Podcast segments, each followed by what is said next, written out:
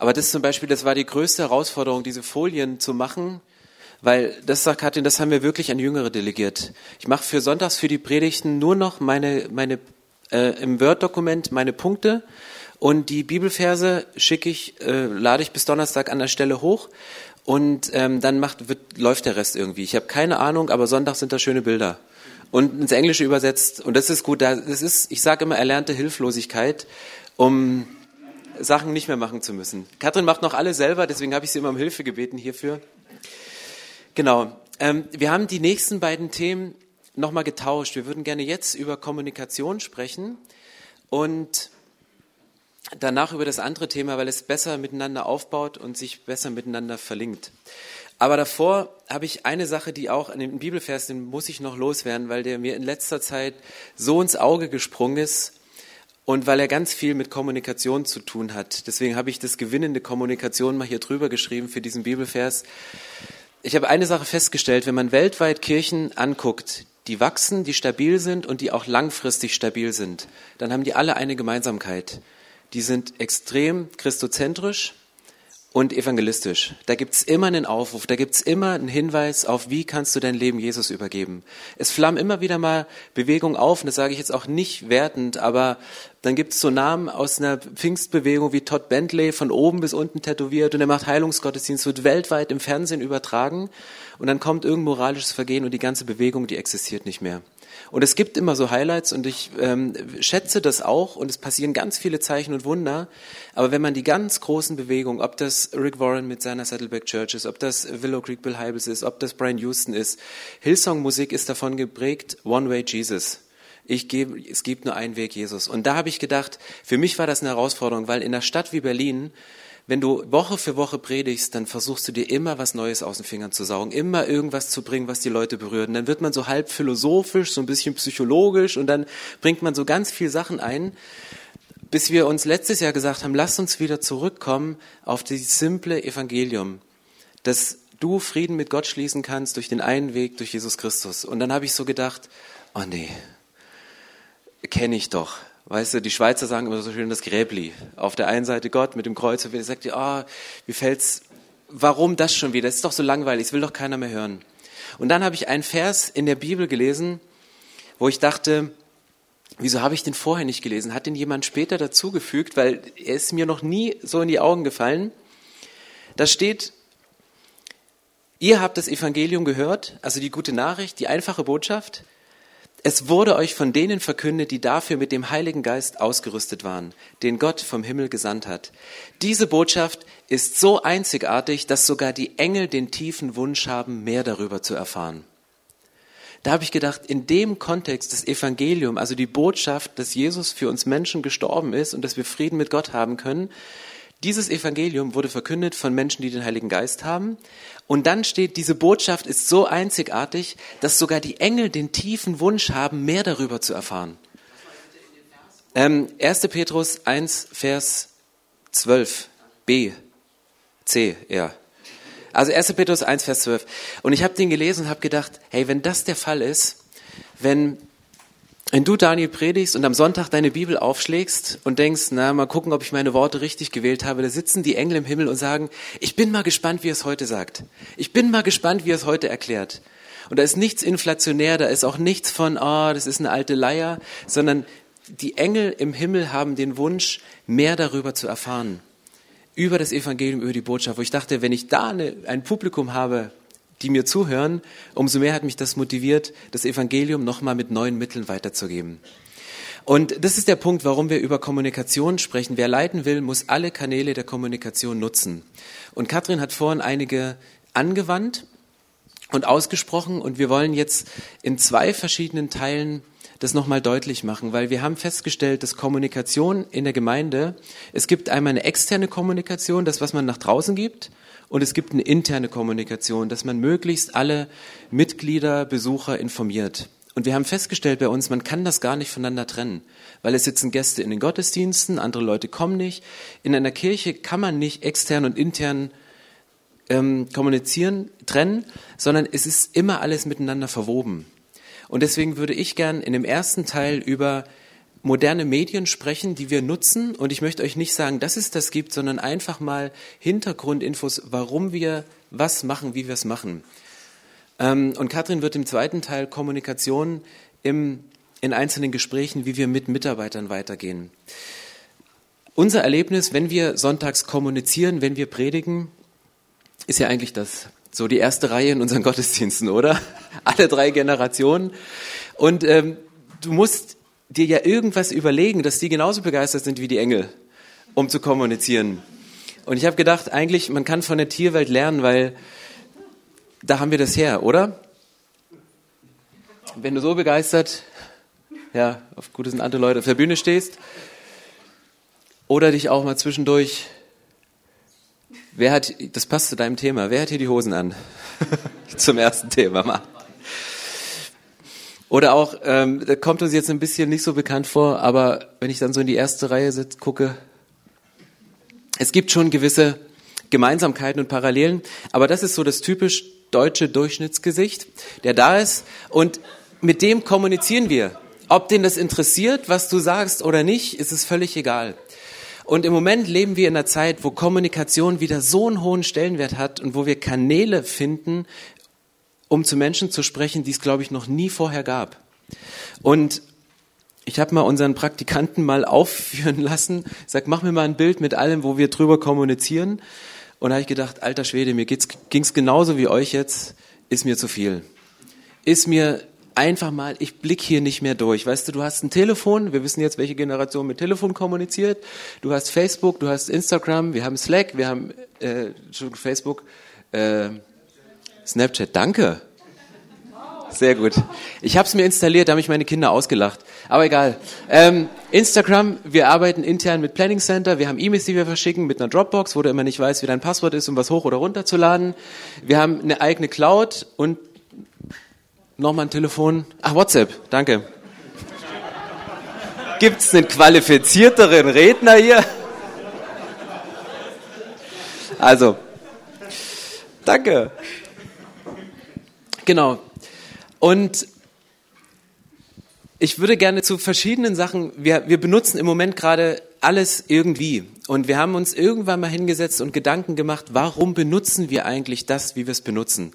Und hatten bei uns eine ganz klare Regel, dass offizielle Sachen in der Gemeinde nur mündlich, per Telefon oder per E-Mail kommuniziert werden. Bis dann hier deine Generation XYZ da gekommen ist und gesagt hat, machen wir nicht mehr. Und jetzt passieren halt so Sachen wie WhatsApp-Gruppen, also wir haben in der Jugend, haben wir eine ganz, ganz große WhatsApp-Gruppe, wo alle miteinander drin sind. Wenn einer was schreibt, lesen das sofort alle. Und es reagieren auch alle. Deswegen so schnell, so bling, bling, bling, bling, bling, das, das, das gibt's manchmal gar nicht. Und ich nehme mir manchmal die Zeit, wirklich mitzulesen und durchzugehen und nochmal zu kommentieren und positiv zu motivieren. Das ist gut, wenn man in so einer Pionierphase ist und eine Gruppendynamik entwickeln will, kann man richtig schnell und gut kommunizieren. Und es ist einfach eine, ähm, eine Kultur.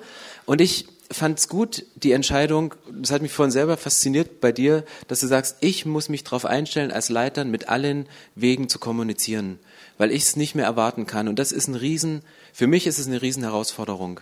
Ich habe mir das irgendwann mal in mein Buch geschrieben, so als Jahresziel, ich möchte bis ins hohe Alter up-to-date bleiben, was Technik angeht. Jetzt erlebe ich es gerade hautnah, was das heißt.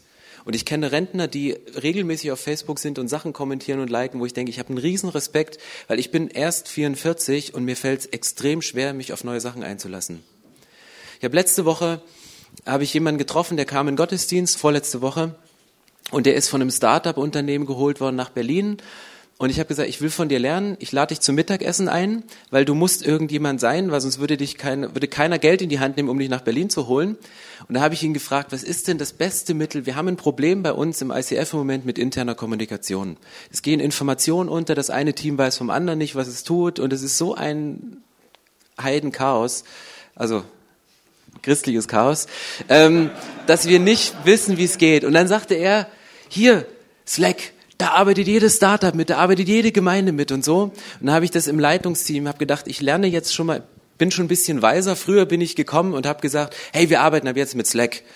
Und diesmal habe ich gesagt, pass auf, ich gehe mal ins Leitungsteam, sage, hey, probiert's mal einen Monat aus, installiert euch das mal und guckt, wie ihr damit kommunizieren könnt. Ähm, und dann haben die ersten das installiert und die Überforderung war groß. Der musste mich einladen, dann haben wir noch ein neues Tool. Aber jetzt haben wir gesagt, gut, wir wollen prüfen, ob das eine Möglichkeit ist, wenn, wenn Startup-Unternehmen oder große Firmen damit arbeiten, dass, ob das vielleicht was wäre, wo wir effizienter miteinander kommunizieren können. Einfach um die interne Struktur mit verschiedenen Teams sauber zu halten. Und dachte, es wäre was Neues, bis Katrin mir dann sagte, ja, der Ingolf Hass, also einer, der noch zehn Jahre älter ist, aus Berlin, aus einer Gemeinde, ist in Potsdam, die arbeiten schon seit Jahren damit. Habe ich gedacht, gut, es gibt Gemeinden, die haben das irgendwann frühzeitig angefangen und sind als Gemeinde, arbeiten sie mit diesem Tool. Wie gesagt, habe ich noch keine Ahnung, aber ist eine Möglichkeit. Ähm, genau, Telefon, Dropper, das ist alles egal. Ähm, ich würde drei Sachen noch vorstellen. Einmal, wo wir viel mitarbeiten, ist Planning Center, wenn ihr viel zu koordinieren habt mit der Gemeinde. Ähm, und das ist in der Gemeinde so. Du hast Musiker, du hast Moderatoren, du hast Prediger und es ist immer ein Riesenaufwand, die Leute anzufragen. Dann schicken sie eine E-Mail zurück, dann hat der andere schon geantwortet. Oft hat man dann drei Prediger für einen Sonntag eingeteilt oder gar keinen für drei Sonntage. Ähm, und da haben wir gemerkt, Planning Center ist ein ganz, ganz gutes Werkzeug, um äh, Leute, die in der Kirche regelmäßig oder in der Gemeinde regelmäßig mitarbeiten, du fragst sie an für eine bestimmte Position, ob sie in diesem Sonntag predigen und wenn sie Ja sagen, sind sie sofort grün drin und wenn sie absagen, kriegst du eine E-Mail, der hat abgesagt. Es macht ganz viel einfacher und am Anfang haben wir uns so ein bisschen dagegen gesträubt und wir dachten, oh, es gibt bestimmt bei den Deutschen Probleme mit Datenschutz, die sagen, ich will gar nicht in eurer Gemeinde gelistet werden. Ähm, und es ist so ein hoher Aufwand, alle Menschen da einzupflegen. Mittlerweile ist es eine riesengroße, riesengroße Entlastung für die ganze Planung von Sonntag für Sonntag. Auch Musiker, wenn es mehrere Instrumente gibt, Moderatoren und unsere Gebetszeit, die Katrin angesprochen hat, die wird jeden Sonntag von jemand anders gemacht. Und es, das erleichtert uns die Arbeit ungemein.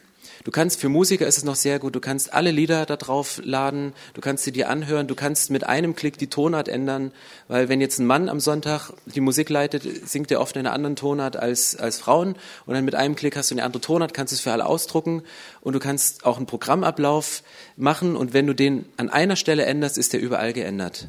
Das heißt, man muss nicht nochmal alles ausdrucken, Gibt es auch als App auf dem Telefon, ist manchmal ganz, ganz gut. Einfach, wenn man intern planen will, ist das ein super, super Möglichkeit. Es ist, ähm, es ist ähnlich. Church Tools kommt gerade. Es ist ähnlich, genau. Man muss die Entscheidung treffen, ob man Church Tools oder Planning Center macht. Und genau. Ja, das kostet eine Gebühr, an, aber abhängig von den, von den äh, Benutzern. Es ist bis zu einer gewissen gratis, bis zu einer gewissen Größe und dann kostet es eine, eine Jahresgebühr, glaube ich. Genau. Ähm, genau, Church Tools, das andere wird gerade in Deutschland entwickelt von Leuten, da ist auch einer unserer ITler mit drin, deswegen war er ein bisschen sauer, dass wir uns für Planning Center entschieden haben, aber egal. Ähm, genau. Also ich glaube, was wichtig ist zu wissen, ist, dass ähm, es braucht eine Kommunikation für alle. Ja, ähm, einfach, damit man jetzt nicht denkt, man muss jetzt mit allem kommunizieren. Wir haben zum Beispiel im letzten Sonntag hatten wir 45 Mitarbeiter für einen Gottesdienst. Das war ein sehr großer Gottesdienst, sehr multimedial, ähm, aber von Technik über Sänger, Theater, Welcome, Theke waren es ungefähr 45 Leute wie redet man mit denen? Also den kann ich ja nicht allen eine Mail und den WhatsApp und da telefonieren. Und deshalb ist das, was Stefan gerade sagte, ist es einfach, wenn je größer die Kirche wird, umso wichtiger ist, ich brauche ein Tool. Und wir haben eine Sache geprägt, ob das jetzt das Planning Center ist oder ähm, ähm, Church Tools oder die Cloud. Wir haben, was alle lernen müssen in jeder Generation ist, diese nicht Bring-Mentalität, sondern die Hol-Mentalität. Also nicht so, äh, ich weiß noch nicht, was am Sonntag läuft, ähm, wo bin ich denn eingeplant, ähm, sondern zu sagen, ich weiß, wo ich es finde, nämlich im Planning Center ist alles abgelegt, alle Abläufe, alle Teams, alle Verantwortlichen und ich muss dort reingehen und gucken, was da läuft. Also, dass wir als Teamleiter nicht mehr dafür zuständig sind, alle zu informieren, das geht irgendwann gar nicht mehr. Ja, wenn man so eine große Sache hat, dann ist immer diese Hohlmentalität. Das ist, wenn dir was fehlt, hol dir die Infos und sei nicht beleidigt, so wie, wie, wie viel Mails kriegen wir so, ich bin aber nicht mit dem Verteiler. Hohlmentalität. Hol dir die Sachen, die Infos, die du brauchst, weil wir können nicht alle im Blick haben. Und dass man das einfach weiß. Ähm, in den kleinen Teams gibt es, wie gesagt, ganz viele unterschiedliche Kommunikationsmöglichkeiten. Newsplanet macht eigentlich nur bei uns über WhatsApp. das geht nur ähm, darüber und ähm, das geht auch, weil die kleiner sind von, von, ihrer, von ihrem Teamgedanken her. Oder mit den, ähm, mit den anderen mache ich, mit dem Großen mache ich zum Beispiel nur über Mail. Also es ist so, man muss es halt definieren, wie man kommuniziert und dafür müssen sich alle committen und sagen, okay, ich habe alle WhatsApp und wir machen nur darüber. Ähm, aber wenn ich etwas ganz Großes mache, brauche ich ein großes Tool für die ganze Kirche, wo ich alles finde. Protokolle laden wir mittlerweile auch hoch und sagen dann, also dass sie irgendwo liegen, weil das war aus meiner eigenen Erfahrung, wenn ich ein Protokoll bekommen habe per E-Mail, das geht irgendwie unter und ich bin nicht so diszipliniert, dass ich mir das abspeichere in einem bestimmten Ordner, aber ich weiß, ich finde es immer an derselben Stelle und wenn ich was brauche, gucke guck ich danach. Genau. Ähm, Facebook und Instagram, das sind ja so zwei Sachen und bei denen würde ich ein paar Sätze mehr verlieren, einfach aus dem Grund, weil das eine Riesenchance ist, wie wir das nutzen können. Weil Facebook ist ja schon eher so ein narzisstisches Instrument. Man kann sich darstellen und auch von der richtigen Seite darstellen. Es gibt auch viel, viel Negatives. Aber ich habe zum einen für mich privat meinen Facebook-Account, wie auch den, den wir jetzt für die Gemeinde nutzen, haben wir gesagt, wir möchten den ganz bewusst nutzen. Und für mich ist Facebook kein Seelsorgeinstrument, sondern eine Predigtplattform.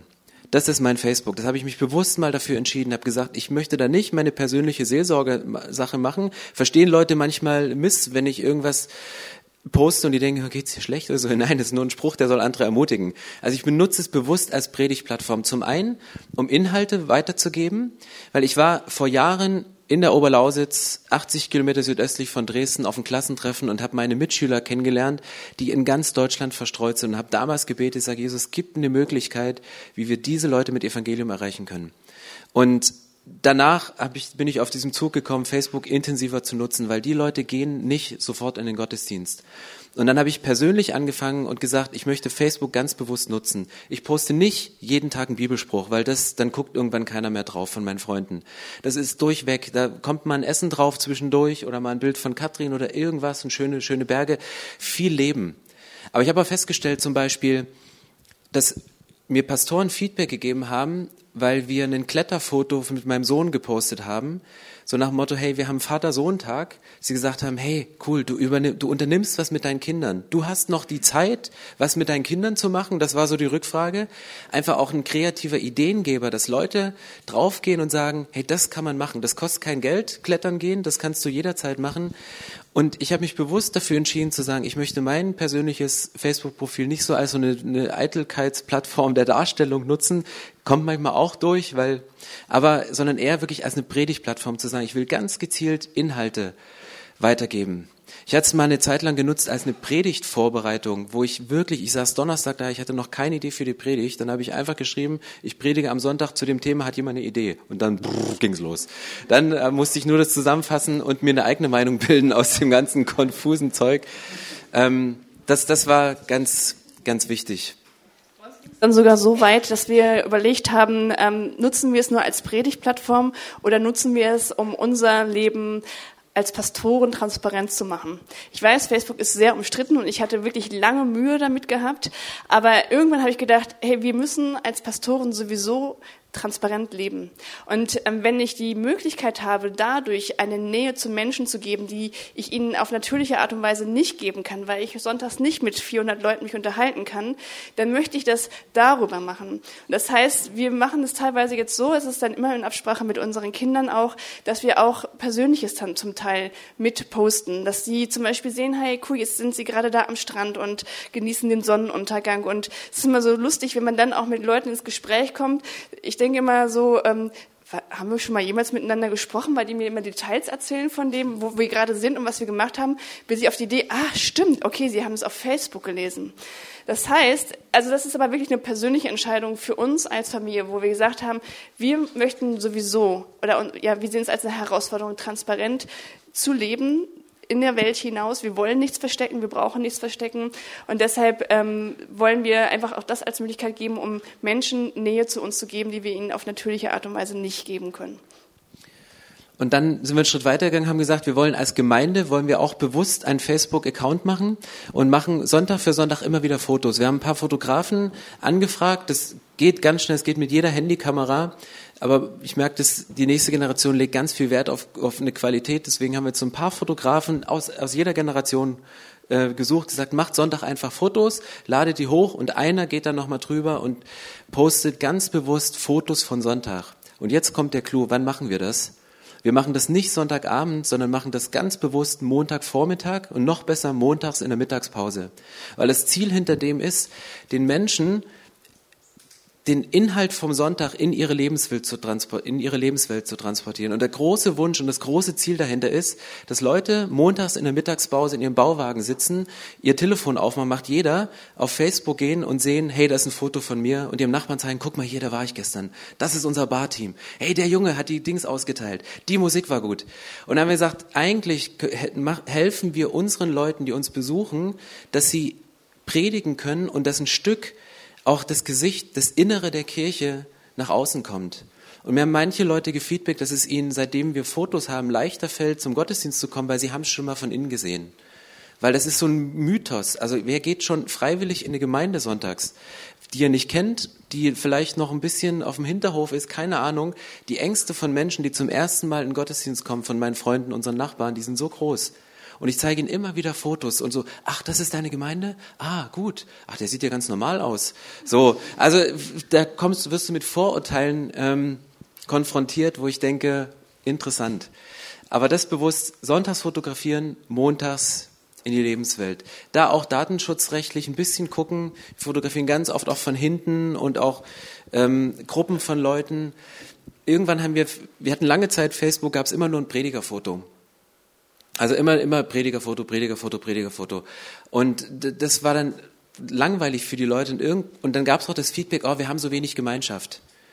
Es ist, es ist so eventlastig.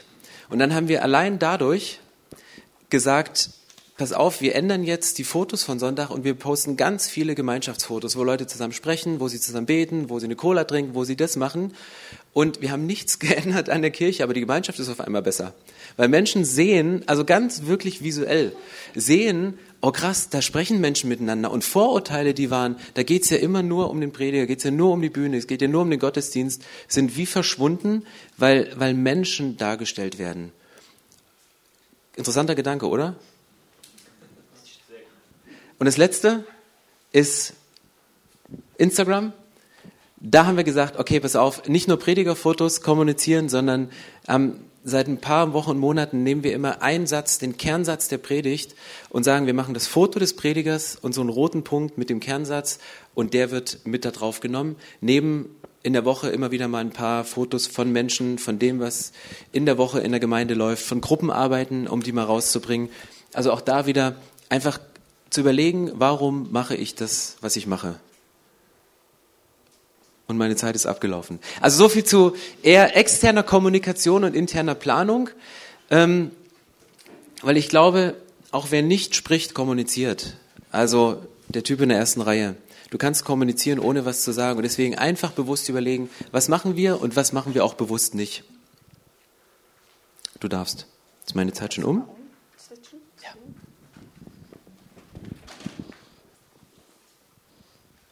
Okay, jetzt kommen wir noch ganz kurz zur Kommunikation nach innen. Auch das ist eigentlich, knüpft eigentlich an dem an, was ich vorhin schon einmal gesagt habe.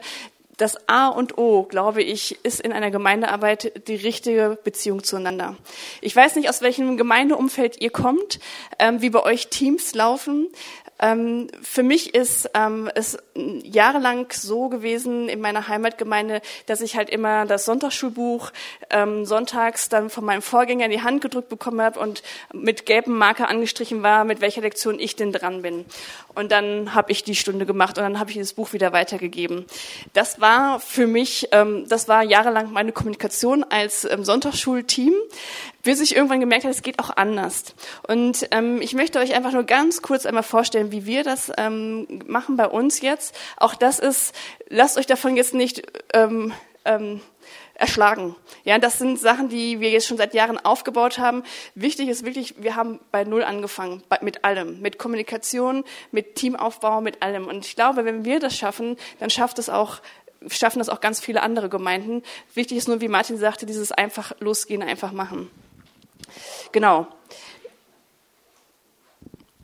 Ich gehe mal ganz exemplarisch äh, ähm, an, den, ja, an den Organisationen, an den Veranstaltungen durch von, bei uns in der Gemeinde. Jetzt hier zum Beispiel wäre es ein ganz typischer Gottesdienst. Wir haben ein Team, ein Gottesdienstteam, die das vorbereitet. Und für uns ist es ganz wichtig, dass wir monatlich eine Teambesprechung haben. Das heißt, ich hole alle zu uns in das Büro und dort werden wir die nächsten vier Wochen durchsprechen. Wir werden Themen festlegen, wir werden brainstormen, wir lassen schon Ideen uns geben, wir versuchen schon Dinge einzuteilen und dort werden eigentlich die Dinge entworfen und gemeinsam gebracht.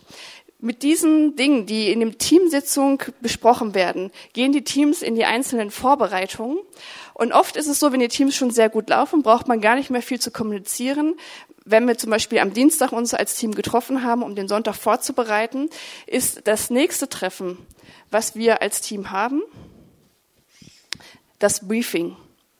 Ich weiß nicht, ob ihr das für euch schon kennt. Für mich war das eine ganz neue Sache, die ich ähm, kennengelernt habe, aber gemerkt, dass es eine der ausschlaggebendsten Punkte in meiner Arbeit waren. Das Briefing ist das Treffen, was eine Stunde bevor wir starten mit dem ganzen kompletten Team ist. Das heißt, bevor ich starte, treffe ich mich eine Stunde vorher mit dem Team und dort wird in einem ganz Kurzform, ich sage immer, es ist so ein, so ein Informationspack, ähm, alles nochmal durchgegangen, wie starten wir? Haben wir, ähm, ist, ist bei der Technik alles klar? Wer macht die Moderation? Wie ist der Übergang zu dem Song? Wollt ihr mit, ähm, mit Musik schon begleitet haben oder nicht? Wer, wann kommst du auf die Bühne? Mit welchem Mikro?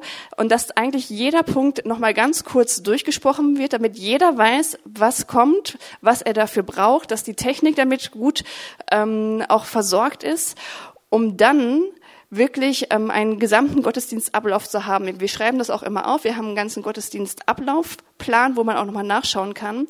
Und dann ist es wirklich so der Punkt, das hatte Martin auch gerade gesagt, der ausschlaggebende Punkt ist dann, dass wir dann nochmal mindestens zehn Minuten Zeit haben, wo wir dann Laptops zuklappen, alles stehen und liegen lassen. Wir stellen uns immer wie ein Basketballteam in Kreis, umarmen uns und wir segnen uns und wir beten so, dass wir sagen, hey Gott, du hast gesehen, was wir jetzt die ganze Woche vorbereitet haben. Wir geben es dir und mach du es aus Gold, weil wir so oft erlebt haben. Wir können planen und machen und, und erarbeiten. Aber wenn nicht Gottes Vollmacht und sein Segen darauf kommt, dann ist das netter Gottesdienst gewesen. Aber wir wünschen uns so viel mehr. Und wir merken, dieses Gebet, das löst auch ganz viele ähm, Stress und Blockaden. Also da, wie, je nachdem, wie man auch sonntags morgens da antanzt. Ich bin absoluter Morgenmuffel. Ich merke, ich brauche das, um selber wieder meinen geistlichen Power zu bekommen und mich füllen zu lassen von Gott, um dann in den Gottesdienst gehen zu können. Von daher ist dieses Briefing, das ist bei uns schon gang und gäbe. Die Leute, die sich für die Teams entscheiden, sagen, hier möchte ich mitarbeiten, die wissen, dass einmal im Monat eine Teamsitzung und jeden Sonntag, bevor wir starten, gibt es dieses Briefing. Ich bin eine Stunde vorher da, um einfach nochmal alles klar abzusprechen und dann nochmal auf Gott zu fokussieren. Das ist, was ich euch gerade erzählt habe. Also was mache ich in diesem Briefing? Danach ist es dann so. Eigentlich könnte man sagen, hey, man ist froh, man hat einen tollen Gottesdienst gehabt, ähm, wir loben die Leute, schicken sie nach Hause und die Mitarbeiter gehen meistens wirklich auch als die Gesegneten selber nach Hause. Und eigentlich könnte man ja hier dann Schluss machen. Wir haben gemerkt, um wirklich besser zu werden und vorwärts zu kommen, brauchen wir ein Feedback. Und wir haben eine Regel, Feedback darf niemals sonntags oder direkt nach der Veranstaltung gegeben werden. Weil da ist man noch so, ähm, so verletzlich und so ausgepowert und ähm, da ist nicht der Punkt, wo man dann gleich sagen, gesagt bekommen kann, so das und das und das war toll, aber das hättest du anders machen können. Bei uns dürfen sie ab Montag uns bestürmen. Ja, da kommen dann die ganzen E-Mails rein. Sie wissen, hey, da ähm, kann ich alles, was mir was ich toll fand, loswerden. Was ich nicht toll fand, kann ich noch mehr loswerden. Wir haben eine Person, die ähm, sehr ausgeglichen ist, die diese ganzen Mails sortiert, damit wir nicht immer geballte Ladung abkriegen. Und ähm, mit diesen Feedbacks wird dann weitergearbeitet. ist zwar nicht ähm, Bill Heibels, aber auch ein Bill. Und ich glaube, sein Statement ist das, was uns ganz oft verloren geht. Wir alle brauchen ein Feedback, eine Rückmeldung von dem, was wir getan haben, um wachsen zu können, um besser werden zu können. Und ähm, für uns ist es, für mich war es jahrelang einfach auch eine Angst. Ich wollte jetzt eigentlich gar nicht immer Feedback haben, weil ich dachte, na, dann kommt vielleicht auch all das rüber, was ich, was nicht gut war. Aber inzwischen fordern das fast jeder von uns wie ein, weil wir wissen, hey, ich kann noch Dinge besser machen, sagt mir sie. Das heißt, ihr müsst eigentlich eurem Team die Möglichkeit geben, nochmal, nachdem das vorbei ist, zu sagen, wie denkst du darüber? Wie hast du es empfunden? Was können wir anders machen? Was wird besser gemacht? Und damit das nicht so wahllos reingehauen wird, ist es wichtig, dass ein Teamleiter da eine Feedback-Kultur hineingibt. Ich glaube, viele von euch kennen das auch schon. Ähm, bei uns trainieren das schon die Kinder. Wie gebe ich richtig Feedback? Nämlich nicht nur, das fand ich blöd und bescheuert, sondern dass man immer von sich anfängt, so habe ich das wahrgenommen, kann bei euch ganz anders sein, aber ich habe das so wahrgenommen und ich ähm, ziehe daraus meine Schlüsse. Und dass man dann aber wie eine Verhaltens, also einen Veränderungswunsch mit reinbringt. Bei mir kommt nur Feedback an, Negativfeedback, wenn die Person mir im gleichen Atemzug sagen kann, wie man es besser machen könnte. Die anderen Feedbacks werden bei mir meistens gleich aussortiert, weil ich weiß, diese Person, die hat wirklich ein Anliegen daran, dass es besser wird. Und es gibt diese Personen, die sagen, hey, das und das und das war, war wirklich schade und blöd, lass uns das nächste Mal doch so und so machen. Und diese Leute pick ich mir raus und sage, du bist genau mein Mann, meine Frau, weil du hast ein Anliegen dahinter. Und ähm, ich merke, dass das uns das wirklich vorangebracht hat, dass es mich vorangebracht hat als Person. Ähm, aber auch das Team voranbringt, weil sie merken, sie sind nicht nur auf diesem One-Stand, sie drehen sich um sich selber, Kinderarbeit, die schon immer so war, oder Jugend oder Gottesdienst, sondern man hat eine Vorwärtsbewegung, weil man immer wieder jeden Sonntag die Möglichkeit hat, etwas anders zu machen, es besser zu machen. Und das ist, was die Leute motiviert, was das Team motiviert. Und ähm, wenn äh, im, nach der Veranstaltung dieses Feedback gelaufen ist, ist das letzte, das, was ich vorhin schon mal noch mit reingebracht habe, ähm, was ich ganz wichtig finde, was sich auch in vielen Gemeinden noch nicht so etabliert hat, ist dann tatsächlich nochmal dieses Coaching-Gespräch, dieses Eins zu eins mit Leuten zu arbeiten. Da kann ich auch wirklich richtig negative Dinge ansprechen. Ich bin da sehr ähm, konfrontativ, also auch dieses Ich nehme Dinge bei dir wahr, kann das sein, dass du damit und damit ein Problem hast. Und wenn sie wissen, dass dass ich aber als Mensch nicht ähm, mit der Pfanne stehe, sondern dass ich wirklich ein Anliegen habe, sie vorwärts zu bringen, habe ich das noch nie erlebt, dass sie gesagt haben, ich möchte das nicht hören. Sondern ich sage immer zu meinen Leuten, weißt du, ich bin euer Trainer. Ich nehme nicht die Hürden euch weg. Ja, sie, viele kommen und sagen, oh nee, das, das will ich jetzt nicht und das ist mir zu anstrengend. Sagen, ich glaube an dich. Ich weiß, dass du das schaffst und du bist einer der besten Kämpfer in meinem Team. Wenn ich dir jetzt die Hürde wegnehme, würde ich dir einfach einen entscheidenden Punkt nehmen, weil du würdest es nicht lernen. Ich zeige dir, wie du diese Hürde nehmen kannst. Ich gebe dir die Technik dazu. Ich feuer dich an, ich stehe dabei, aber ich werde diese Hürde nicht wegnehmen. Und das kann ich aber nur im Coaching-Gespräch. Und mein Auftrag ist es, die besten Kämpfer, die besten ähm, Athleten zu machen, damit sie wirklich am Ziel ankommen. Und nicht nur als Leiter alle Probleme und Hürden rauszuräumen, sondern ihnen zu zeigen, wie sie diese Hürde angehen. Und das geht nur im Eins zu eins Gespräch. Ich glaube, dieser Vers, dieser, dieser Satz ist ein Satz, der ähm, da sehr bahnbrechend sein kann.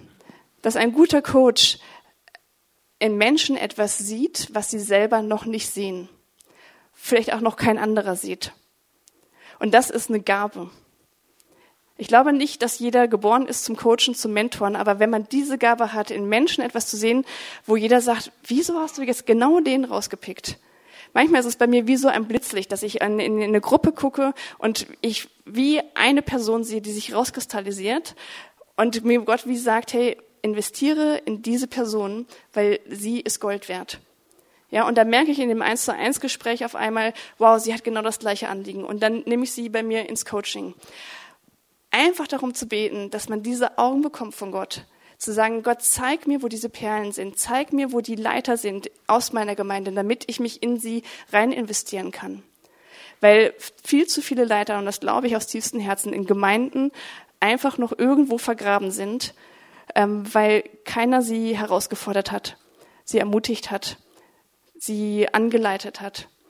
Und das ist, glaube ich, einfach ein Potenzial, was wir uns noch viel, viel mehr zum Nutzen machen können.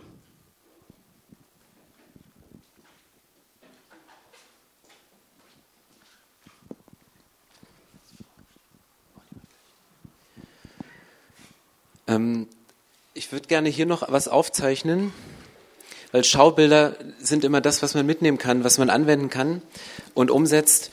Ich glaube, beim Coaching von dem, was Katrin gesagt hat, und jetzt wir switchen ganz soft in das andere Thema rein. Ich habe eine schreckliche Sprache, oder? Halb Deutsch, halb Englisch, egal. Wir wechseln in ein anderes Thema. Ganz sanft.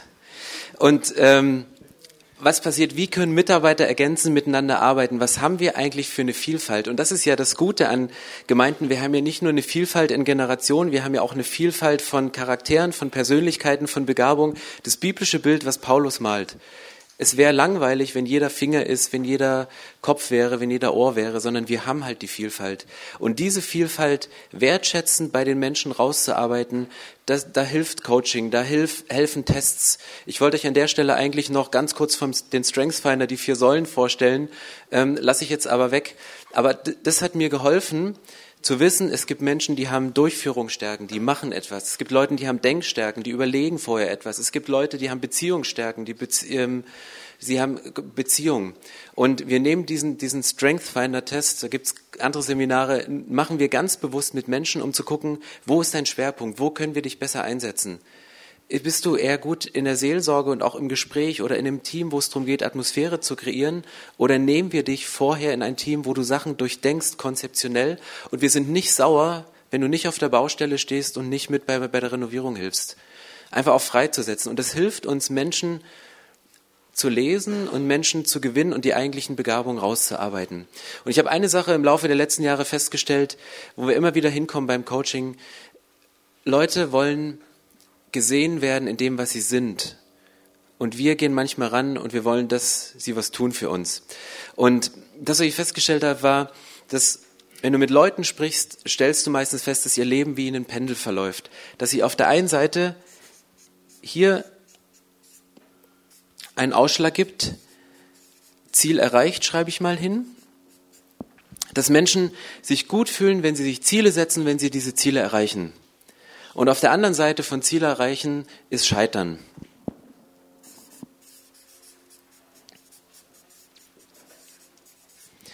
Und ganz oft, auch meine Coaching-Fragen, die ersten beiden sind immer, hey, was ist dir gut gelungen? Yeah, man freut sich. Und woran bist du gescheitert? Was läuft gerade nicht so? Dass Menschen auch sich mal von der Seele reden können, wo sie frustet. Und weil wenn sie es bei mir nicht dürfen im 1 zu 1 Gespräch, machen sie es irgendwann von der Bühne. Machen sie es irgendwann dann, wenn sie die Chance haben, mal ein Mikrofon in die Hand zu bekommen. Dann reden sie negativ. Und wir haben uns bewusst gesagt, wir möchten, habe ich von Andy Stanley geklaut, wir möchten nach außen die größten Fans und nach innen die größten Kritiker sein. Und ich habe es festgestellt, dass die Menschen, die nach innen kritisieren dürfen, sind nach außen auch die größten Fans. Die nicht innen intern den Mund verbiete, sagen, hey, das darfst du nicht ansprechen, die machen es dann irgendwann von der Bühne. Und deswegen Ziel erreichen und scheitern, das ist oft der Pendel, wo Menschen ihr Tun dran messen. Und das, was sie machen. Sonntag für Sonntag, Woche für Woche. Und dadurch, dass wir in der Gemeinde tätig sind, gibt es noch eine ganz andere Ebene. Und ich glaube, dass Gott uns eine Dimension in unser Leben reingibt, auch in die Mitarbeit, die auf einer ganz anderen Ebene ist, wo es nicht mehr darum ankommt, ich fühle mich gut, weil ich ein Ziel erreicht habe und ich fühle mich schlecht, weil ich gescheitert bin, sondern die Bibel spricht von so etwas wie Erfüllung.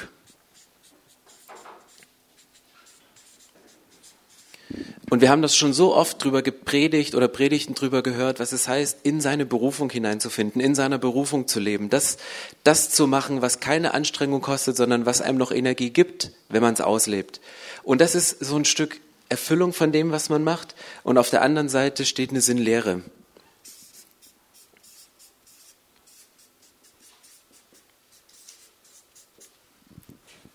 Und auch da ist manchmal ein Pendel. Ähm, und ich glaube, das, was wir tun, kann man gut auf dieser Ebene, in diesem Pendel sehen zwischen, ich habe ein Ziel erreicht, ich fühle mich gut, ich bin gescheitert, ich fühle mich schlecht.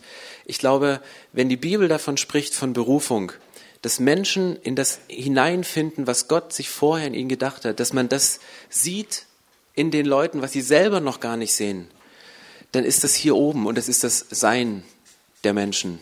Also was du bist, wie du geschaffen worden bist, mit deinem Charakter, mit deiner Persönlichkeit, mit deinen Ecken, mit deinen Kanten.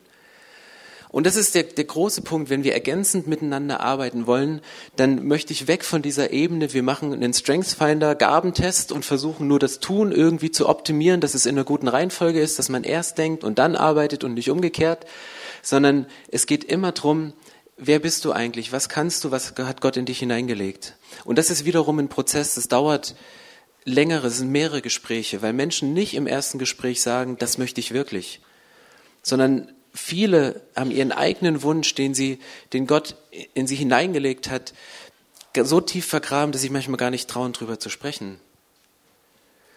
Es gab einen Mitarbeiter bei uns im, im Movement, nicht bei uns in der Gemeinde, das, das war immer so ein, so ein kleiner Rebell, der hat alles gemacht, aber der hat immer so ein bisschen, ja, gekämpft und es ging nie gut. Bis dann nach Jahren mal das Gespräch kam, wo jemand gefragt hat, hey, was möchtest du eigentlich machen?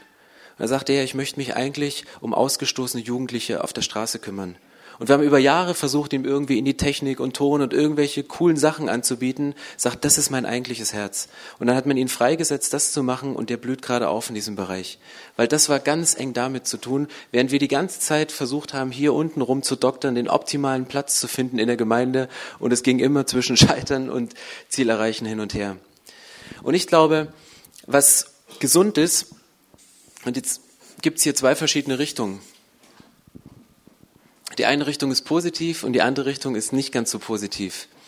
Wenn du weißt, wer du bist, wozu Gott dich berufen hat, was deine Begabung ist, was, wozu, wofür dein Herz schlägt, wo man dich nachts wecken könnte und du redest darüber, wenn aus dem, was du bist, das rausfließt, was du tust, dann hast du wie einen Leistungsfluss, dann, dann fließt es manchmal, dann machst du es gerne. Kat, Katrin in der Kinderkirche predigen zu lassen, sich mit Kindern loszulassen, im Eins zu Eins, da, da blüht sie auf, dass da Eins zu Eins Gespräche ist, da kommt sie voller Energie nach Hause. Also wie aufgetankt. Wenn ich ein Eins zu Eins Gespräch habe für eine Stunde, da habe ich einen Burnout. Es ist wirklich so, und bei mir ist es genau das Gegenteil. Und das mussten wir rausfinden, uns auch aufteilen und Ergänzung zu suchen. Und auf der anderen Seite, hier müsste ich mal ein dickes Minus dran machen, wenn das, was du machst, dazu dient, dass du jemand bist, dann ist es eher negativ. Und das finden wir auch ganz oft. Ich muss Worship-Leiter sein, damit ich jemand bin. Der singt nicht gerade, der kann keine Texte auswendig lernen, es funktioniert nicht. Und sowas findet man im Eins zu eins raus. Und die Leute, die den Gott vielleicht, ich bleibe mal bei dem Musikbereich, eine Stimme gegeben hat, die wirklich Menschen berührt und fasziniert, die aber, weil sie Künstler sind, überhaupt nicht diszipliniert sind und nie pünktlich kommen, was unseren Werten entspricht und nie Sachen zu machen, die Leute in ein Coaching zu nehmen und sich mit ihnen hinzusetzen, zu sagen, hey, wie schaffen wir es, dass du es pünktlich zur Probe schaffst oder überhaupt mal zu proben, dann, dann, dann ist man hier an dem Punkt und das ist in den letzten Jahren, muss ich mal sagen, mir ganz, ganz wichtig geworden bei ergänzend miteinander zu arbeiten, nicht nur zu gucken, wie kann ich Gaben optimal wie ein Mosaik zusammenzustellen. Braucht man auch manchmal. Und man braucht manchmal eine Phase, wo man zu Leuten geht und dann sind die am besten, die charakterlich gefestigt sind, die Persönlichkeiten sind. Zu sagen, ich weiß, du bist ein begnadeter Musiker und du gehörst auf eine Bühne, du kannst predigen, aber wir brauchen in der Bar gerade jemanden, der Sonntag für Sonntag da ist und dort Menschen Kaffee verkauft. Kannst du das mal machen für eine Zeit? Dann sagt er, mach ich weil er eine gefestigte Persönlichkeit ist. Ähm, aber ich wünsche mir so sehr von, von Gemeinde, und es ist auch das, wo Jesus seine, seine Jünger berufen hat, wo er Dinge in Menschen freigesetzt hat. Es ging immer um die Person schlechthin. Und das heißt, Nähe, Zeit mit Menschen zu verbringen, das heißt, sie ganz gezielt auszusenden und nicht nur auf dieser Ebene den Pendel ausschlagen zu lassen. Du möchtest was sagen?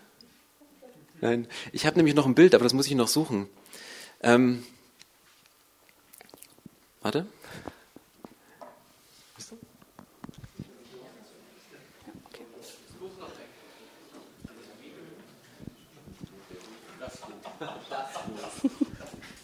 Okay, Landeanflug, das Buch. Äh, eigentlich ist es, ist es viel zu kurze Zeit hier. Also wir haben eigentlich noch so viel auf dem Herzen und es tut mir nur so leid, weil mir jetzt nur so Brocken immer gegeben werden, mit denen ihr jetzt zurechtkommen müsst. ähm, und trotzdem glaube ich, ist es gut, jetzt einfach zum Schluss nochmal ein Wort, ein Begriff reinzuschmeißen, wo ich ganz oft merke, dass das ähm, Unbehagen auslöst bei Leuten und trotzdem möchte ich da eine Vision mit reingeben. Das, was Stefan sagte, ist, ähm, Unsere Aufgabe ist es, Menschen in ihre Berufung hineinzuführen. Und ich sehe, dass viele noch, nicht mal wissen, dass sie in ihrem Leben eine Berufung haben. Also selbst Jugendliche, selbst aber auch Erwachsene sagen, wie, es gibt eine spezielle Berufung in meinem Leben. Ich bin davon überzeugt, dass Gott mit jedem Leben etwas ganz Bestimmtes vorhat. Und das muss wieder angefangen werden zu kommunizieren, damit diese Menschen sich aufmachen können und diesen Platz zu finden, wofür sie eigentlich geschaffen sind hier auf dieser Erde. Und ähm, sie dabei zu begleiten. Und ich glaube, dass es dann möglich ist, wirklich in Dream Teams zu arbeiten. Dream Team, damit wurde ich letztes Mal, ich glaube, es war die vom Sommerlagerleiterschulung fast gesteinigt für dieses Wort, weil das gibt's ja eigentlich gar nicht. Ich glaube, es gibt Dream Teams. Ich glaube, es gibt wirklich Teams, die so fest zusammenstehen, weil sie in ihrer Unterschiedlichkeit sich wieder so ergänzen, aber sich so auch lieben und tragen und respektieren, dass du mit denen alles machen kannst. Alles, alle, egal was du mit ihnen vorhast, die ziehen mit und mit denen kannst du das erreichen. Und ich glaube, dass gerade Kirchen prädestiniert sind, Dream Teams zu haben, weil es eine, einen gleichen Fokus, eine gleiche Vision gibt, Menschen Gottes Wort zu bringen. Und dass man wieder, dass wir wieder anfangen können, groß zu denken, zu denken, ich glaube an ein Dream Team, nicht an einen Einzelkämpfer da sein in der Gemeinde. Und ähm, habe gedacht, so es hat so ein bisschen dieses Spiegel von, man kann ja alleine Fallschirm springen, ist wunderschön und ähm, man kann seine Gabe nutzen und dabei auftanken. Aber wie genial ist es, wenn man merkt, ey, man ist gar nicht gemeinsam, nicht alleine unterwegs, da wird man vielleicht gar nicht beobachtet. Ich glaube, diese Springer haben eine hohe Aufmerksamkeit von der Erde. Ja, und wenn wir es schaffen, unsere Menschen in solche Teams zu bringen, wo sie gemeinsam etwas bewirken für Gott, wird es diese Welt hören, sehen und spüren und staunen. Und ich bin davon überzeugt, dass es das geht, weil ich es selber immer und immer wieder erlebe. Das ist jetzt nur beispielsweise das Team vom Sommerlager. Ich habe mit drei Leuten angefangen, für den Abendgottesdienst speziell mit diesen drei Leuten das vorzubereiten. Ähm, das ist jetzt vom letzten Jahr. Wir sind mittlerweile 20 Leute im Team, die nur den Abendgottesdienst vorbereiten. Das sind die Techniker, das sind die Musiker, das sind die Theaterleute, das ist das Predigteam.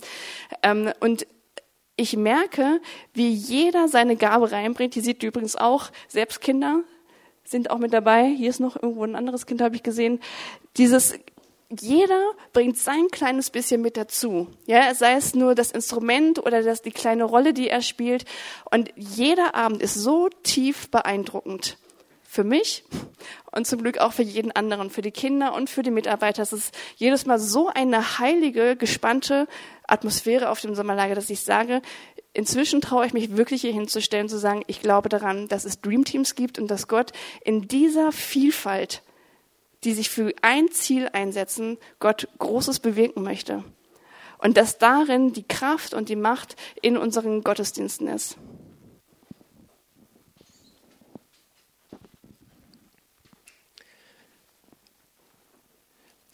Ver verzichte jetzt drauf. Ähm, ich zeige euch das Foto so.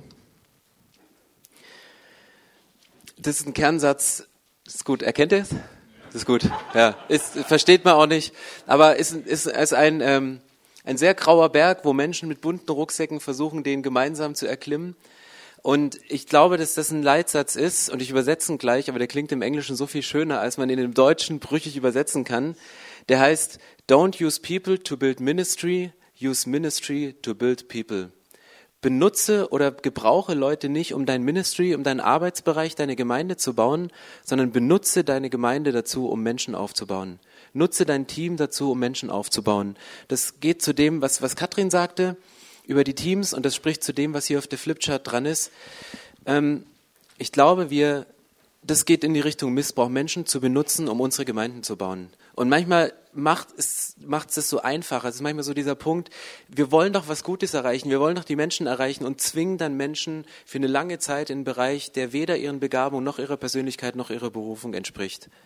Und deswegen Leute nicht missbrauchen oder zu benutzen, um eine Gemeinde zu bauen, sondern um eine Gemeinde zu haben oder einen Arbeitsbereich, um durch diesen Bereich Menschen aufzubauen als wir von Wiedenest weggegangen sind, haben wir gesagt, es ist so ein bisschen der Fluch des Dorfes. Man macht eine gute Jugendarbeit und wenn die Jugendlichen dann fit sind, dann gehen sie in eine Großstadt. Und die ernten dann schön. Ähm, und haben dann die tollsten Mitarbeiter. Und dann sitzen die in Berlin und München und Zürich und sonst wo überall. Pech gehabt. Jetzt erleben wir gerade die Gegenseite in Berlin. Da sind die Top-Studenten, aber dadurch, dass es relativ wenig Jobs gibt, ziehen die Leute, um dann einen vernünftig bezahlten Job zu kriegen, in andere Städte in Deutschland. Und das habe ich, ich habe mich ganz kurze Zeit drüber geärgert. Oder unser Standort in Friedrichshain, den wir haben, der ist sehr studentisch geprägt. Da sind wirklich Studenten da. Und der Leiter hat sich jetzt mal bei mir ausgeheult und hat gesagt, ich bin so frustriert. Wir haben so viele Leute, die hier reinkommen und dann ziehen sie wechselnd wieder weg. Ich investiere so viel, um sie aufzubauen und die sind einfach weg und meine Kirche wächst nicht. Und, und es war ein, ein sehr intensives Coaching-Gespräch mit Tränen, mit, mit, wir sind laut geworden, er ist laut geworden. Ich habe zugehört, wie sich das gehört als guter Coach. Aber das war ein, ein riesen Frustpotenzial dahinter. Und mit dem Satz habe ich gedacht, warum nicht auch diese Berufung und Verantwortung wahrzunehmen, dass wenn ein Student kommt und wenn er nur drei Jahre da ist, einen Bereich zu finden, wo er was lernen kann, was er in irgendeinem Dorf in Deutschland ausleben kann. Und wirklich seine Gemeinde zu benutzen und sein, sein, sein Dienstbereich, seinen Arbeitsbereich zu nutzen, um Menschen in ihre Berufung zu führen und Menschen aufzubauen. Ich glaube, das, das ändert schlagartig eine Kultur in der Gemeinde, weil Leute nicht das Gefühl haben, oh, du hast, du hast eine gute Ansage vorhin gemacht. Ich würde mich anmelden zu dem. Du wärst ein guter Moderator. Und vielleicht hilft es dir, oder vielleicht bin ich getäuscht davon, deinen Platz zu finden, aber ihn so fit zu machen, während der Phase, wo er vielleicht als Student in meiner Gemeinde ist, dass er irgendwann mal Werksleiter wird, das sollte die Vision sein. Äh, Werks Entschuldigung, nee. Was bist du? Doch, bist. Oh, ich dachte, er hätte eine Berufung ausgesprochen.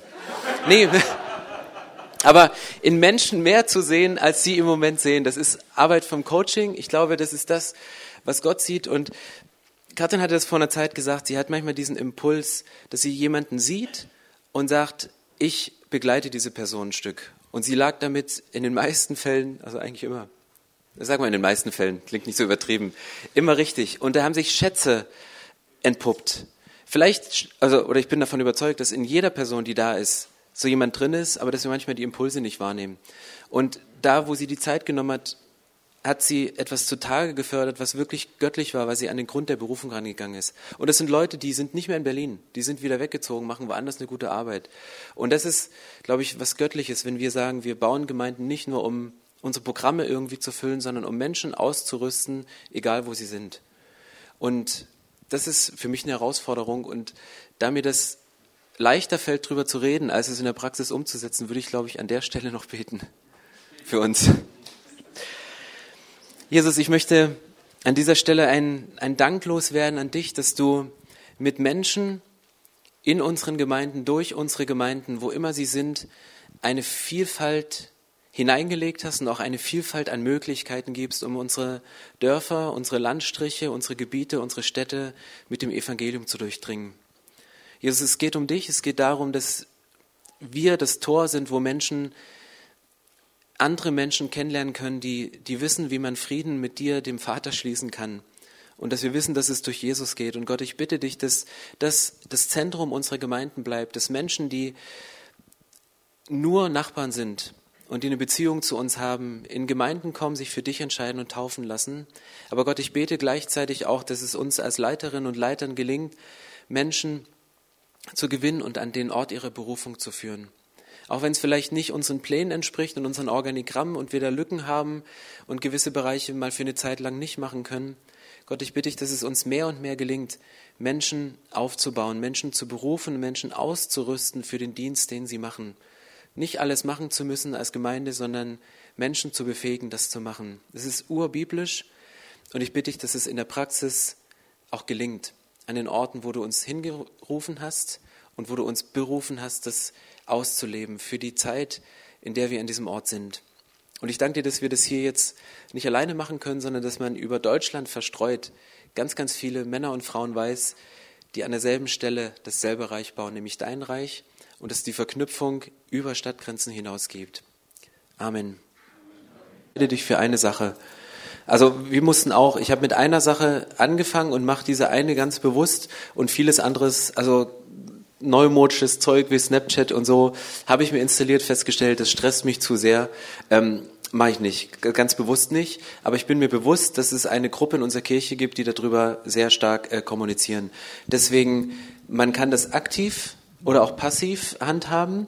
Das äh, passiv geht auch sehr stark, indem man Sachen nochmal retweetet. Also nochmal, wenn jemand irgendwas Schönes postet, das einfach zu teilen. So ist Deutsch, teilen. Ähm, einfach einen, so sagen, das ist ein super Statement, das ist, das ist genial, ich teile das nochmal. Oder das ist ein Foto, das, das gefällt mir, einfach Sachen zu nutzen. Und wirklich, nehmt euch den Stress raus. Und gerade als Berufstätiger, dann kann man sich auch zurücklehnen und Anwender sein und zu sagen, ich nehme das mal und nutzt das mal, um es in meiner Welt zu kommunizieren. Also ruhig auf den Zug aufzuspringen, das von anderen zu nehmen. Aber macht euch nicht den Stress, alle gleichzeitig bedienen zu müssen und weil dann das, das geht nicht gut, sondern vielleicht mal eine Sache rauszusuchen und ich probiere es mal und damit fange ich an. Und wenn man Spaß dran hat, wird sich das Spektrum erweitern und wenn nicht, dann bleibt es halt bei dem einen. Aber ich glaube, dieses Bewusstsein, ähm, die, auch die Gruppe, mit der man arbeitet, zu lesen und zu wissen, in dem Team wird damit gearbeitet, sich dann vielleicht auf diese eine Sache einzustellen. Genau, äh, man kann es natürlich auch ganz anders machen. Nämlich, ähm, ich glaube, das, was wir hier machen, ist eigentlich gar nicht so gesund. Also es ist toll, weil wir beide vollzeitlich arbeiten. Diesen Luxus haben aber viele Gemeinden gar nicht. Mein Sohn kam zu mir und hat gesagt, Mama, es gibt in Amerika eine Gemeinde, die haben 4000 Leute und einen Angestellten. Und ich habe gedacht, die machen was richtig. Letztendlich geht es wirklich darum, runterzubrechen und nicht, dass, dass ich alles mache, alles leite, sondern dass andere Leute befähigt werden. Also meine Tochter ist 16, sie ist zum Beispiel für mich schon eine Leiterin von einer Gruppe, die genau das macht, was ich auch mache. Also sie coacht schon die Leute, die ich sonst hätte gecoacht werden müssen und ich coache sie. Das heißt also, verteilen, verteilen, verteilen. Für jede kleine Gruppe, sei es die Minisgruppe oder sei es die Jugendgruppe, sei es der Chor oder was auch immer, einfach verteilen und ähm, klein anfangen. Also es hört sich jetzt immer alles so krass groß an, was wir hier erzählen und alles so perfekt. Ist es überhaupt nicht. Ja, also es ist, wir haben genauso vor zehn Jahren bei Null angefangen, mit allen Schwierigkeiten, die jede Gemeinde hat. Ähm, und ich glaube, dass das wirklich schaffbar ist. Man darf nur nicht von oben denken, sondern von unten her. Und ähm, dass wir jetzt da sind, wo wir sind, das ist einfach Gnade oder was auch immer. Ähm, aber ich glaube, dass es tatsächlich für jede Gemeinde machbar ist, wenn ich einfach mit einem Step anfange, mit einem Gespräch. Und wenn es nur eine Person ist, die ich bewege, verändere und, und, und präge, diese Person kann schon wieder vielleicht fünf andere prägen. Dass man wirklich ganz unten andenkt und nicht denkt, ich fange ja gar nicht erst mit an, sondern im Gegenteil zu sagen, ich mache eine Sache. Ich nehme mir einen Menschen, den ich coache und voranbringe. Und der macht dann seins. Eine andere Frage nochmal. Wer darf Feedback geben und wie sammelt man die Stimmen?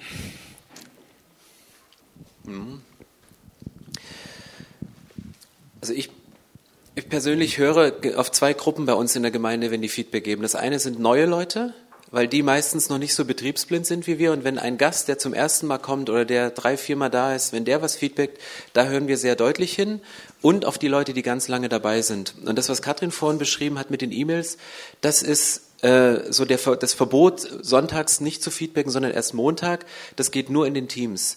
Dass dann die einzelnen Teams sich hinsetzen und das per E-Mail an einen Leiter schicken, der das dann filtert und nochmal weitergibt, ganz gezielt. Ähm, das kann man natürlich nicht einem Besucher sagen. Wenn der Sonntag zu dir kommt, sagt, ich möchte mal Feedback geben, sagen, ja, kannst du mich Montag mal anrufen, dann, dann sollte man gleich hinhören und seinen eigenen Schmerz mal kurz runterschlucken. Aber das sind für mich die zwei Gruppen, weil dazwischendurch gibt's immer so eine kritische Masse von Nörglern, auch die, denen man es nie recht machen kann. Da muss man dann auch manchmal auf Durchzug schalten und sagen, habe ich schon gehört, wir arbeiten dran. Ähm, das, es sei denn, es kommt zu permanent. Und was ich festgestellt habe, ich habe auch lange Zeit Feedback nicht nur positiv gesehen, weil ich immer dachte, es geht gleich gegen meine Person, ist Kritik. Oft offenbaren Menschen durch Feedback ihre eigene Leidenschaft. Wir hatten eine Frau, die immer gesagt hat, ich, oh, die Rechtschreibfehler in den Folien. Da, dass da steht, Generations, was weiß, wovon ich rede. Ja, die hat das so gestresst, dass da immer in den, in den, in dem Anbetungsblock, dass da Rechtschreibfehler drin war. Ich komme gar nicht in die Anbetung rein, ich werde immer rausgerissen. Und dann haben wir sie gefragt, ob sie nicht einfach die Folien korrigiert. Und die hat einen Spaß dran, die Rechtschreibfehler daraus zu eliminieren. Und sonntags kann sie ganz entspannt in der Anbetungszeit drin sein. Und eine Frau kam, die ja sagte, da ist ein, ist ein Fleck an der, ein Wasser, da ist wirklich einer. Nee, da ist ein Wasserfleck an der Decke, da war so eine Deckenplatte braun. Und sie hat damit, wir haben sie dann später in das Deko-Team mit reingenommen, die ein bisschen, für, also Deko, die sorgen bei uns auch für Ordnung, es klingt nur schöner Deko. Ähm, aber so putzen, putzen und alles. Und das hat sie mit einer Leidenschaft gemacht, weil sie hat dieser Fleck an der Decke genervt. Und oft ist Feedback auch ein Ausdruck von der Leidenschaft, weil wenn Leute was stört, dann, dann wurmt die das wirklich. Ich sehe Flecken an der Decke nicht und Rechtschreibfehler erst recht nicht. Ähm, und das, das, das rauszuhören. Und da war noch eine zweite Frage dabei. Und wie sammelt ihr die Stimmen? Genau, das kannst du gleich machen. Hast du, ja? Und das andere war nochmal zu neuen Leuten. Wir hatten vor kurzem jemand, der ist neu von, ich kann offen reden, oder? Da ist jemand, egal, jemand ist nach Berlin gezogen von einer recht renommierten großen Kirche in Deutschland und der hat beim ersten Sonntag, hat er mir eine ewig lange äh, Sprachnachricht geschickt, was alles nicht läuft bei uns. Und pff, es war wirklich so frustrierend. Ich dachte, ja Gott, bleib doch in deiner Kirche. Also es war wirklich so einmal runter. Dann habe ich auch überlebt. Ich hatte es erst extrem verletzt und ich dachte, geht gar nicht, auch von der Art her nicht. Und dann habe ich irgendwann gesagt, pass auf, ich möchte ihn jetzt benutzen, um das umzusetzen für uns. Ich habe gesagt, versuch mal das, was du gerade alles gesehen hast, als ein Erstbesucher, der frisch nach Berlin gezogen ist, der auch eine Leidenschaft für Gemeinden hat. Das kann man ihn gar nicht in Abrede stellen. Versuch das nochmal aufzuschreiben in DIN A4-Blätter und als konstruktive Sachen, die ich den einzelnen Teams weitergeben kann, wie die das verbessern können. Und das hat er tatsächlich gemacht. Der hat dann, dann hat es drei Wochen gedauert. Man hat sich mit seiner Frau hingesetzt und die haben sich wirklich Gedanken gemacht, was eigentlich der Punkt war. Und dann haben die nicht nur gefeedbackt, was schief gelaufen ist, sondern gleich Verbesserungsvorschläge mitgegeben. Und das war so gut, dass ich das immer, ich habe das ausgedruckt, habe das einem Praktikanten gegeben und habe gesagt, schreib's noch mal runter für unsere Teams, weil das würde ich jetzt, ich nehme dieses Blatt Papier jetzt, wenn ich mich mit den einzelnen Teamleitern treffe und gehe an den Punkten noch mal durch. Weil die Gabe, die er hat, nämlich Sachen zu sehen und zu bewerten, die hatte ich in dem Moment gar nicht. Ich habe vieles von dem, was er angesprochen hat, habe ich gar nicht wahrgenommen. Vielleicht durch Betriebsblindheit, wenn man das so sagen kann. Mir war das, also ich habe, dass das Welcome-Team nicht schon eine Position weiter vorn an der S-Bahn steht, da habe ich überhaupt nicht drüber nachgedacht, weil ich fahre immer mit dem Auto hin. Und er sagt, wir kommen jetzt zum ersten Mal mit Kindern, wir wussten nicht, wo wir hinkommen, könnt ihr nicht dahin hinstellen. Also so kleine Details. Und das umzuwenden in was Konstruktives, wo wir jetzt mit weiterarbeiten können, ist, wie du schön vorhin gesagt hast, ist eine kostenlose Unternehmensberatung, wenn man die Offenheit hat. Und das habe ich im Leitungsteam. Er hatte, äh, also diese Person hatte dann auch mal sehr auf Facebook öffentlich uns kritisiert, sagte, ja, Predigt war gut, aber die Musik klang, als wenn man der Katze auf den Schwanz getreten ist. Haben gesagt, das ist, geht gar nicht, weißt du, so eine Kultur. Damit haben wir ihn auch dann, ähm, und deswegen hat er auch nicht den besten Stand gehabt, so, weil jeder mitgekriegt hat, das ist ein Meckerer und ein Nörgler und es geht gar nicht. Und als ich dann im Leitungsteam gesessen habe, gesagt, ich habe genau die Person gefragt, dass sie uns mal Feedback gibt, kam das gesamte Leitungsteam und hat gesagt, boah, das ist echt Größe, dass du so jemanden, der eigentlich auf uns runterspuckt, ähm, noch die Möglichkeit gibst, uns konstruktiv zu kritisieren. Und das war, war ein ganz guter Prozess, aber auch sehr fragil in den Momenten, weil ich hätte, ich hätte Facebook sprengen können in dem Moment. Ich dachte, ich will nicht, dass jemand sowas über unsere Kirche schreibt. Und wir hatten gerade so eine Nachwuchsleiterin und ja, da hat nicht jeder Ton gesessen an dem Sonntag. Es hatte auch einen gewissen Wahrheitsgehalt. Trotzdem war die, die, die, die Art nicht die, die richtige. Und das dann etwas, in etwas umzuwandeln, was konstruktiv ist, das ist die große Herausforderung.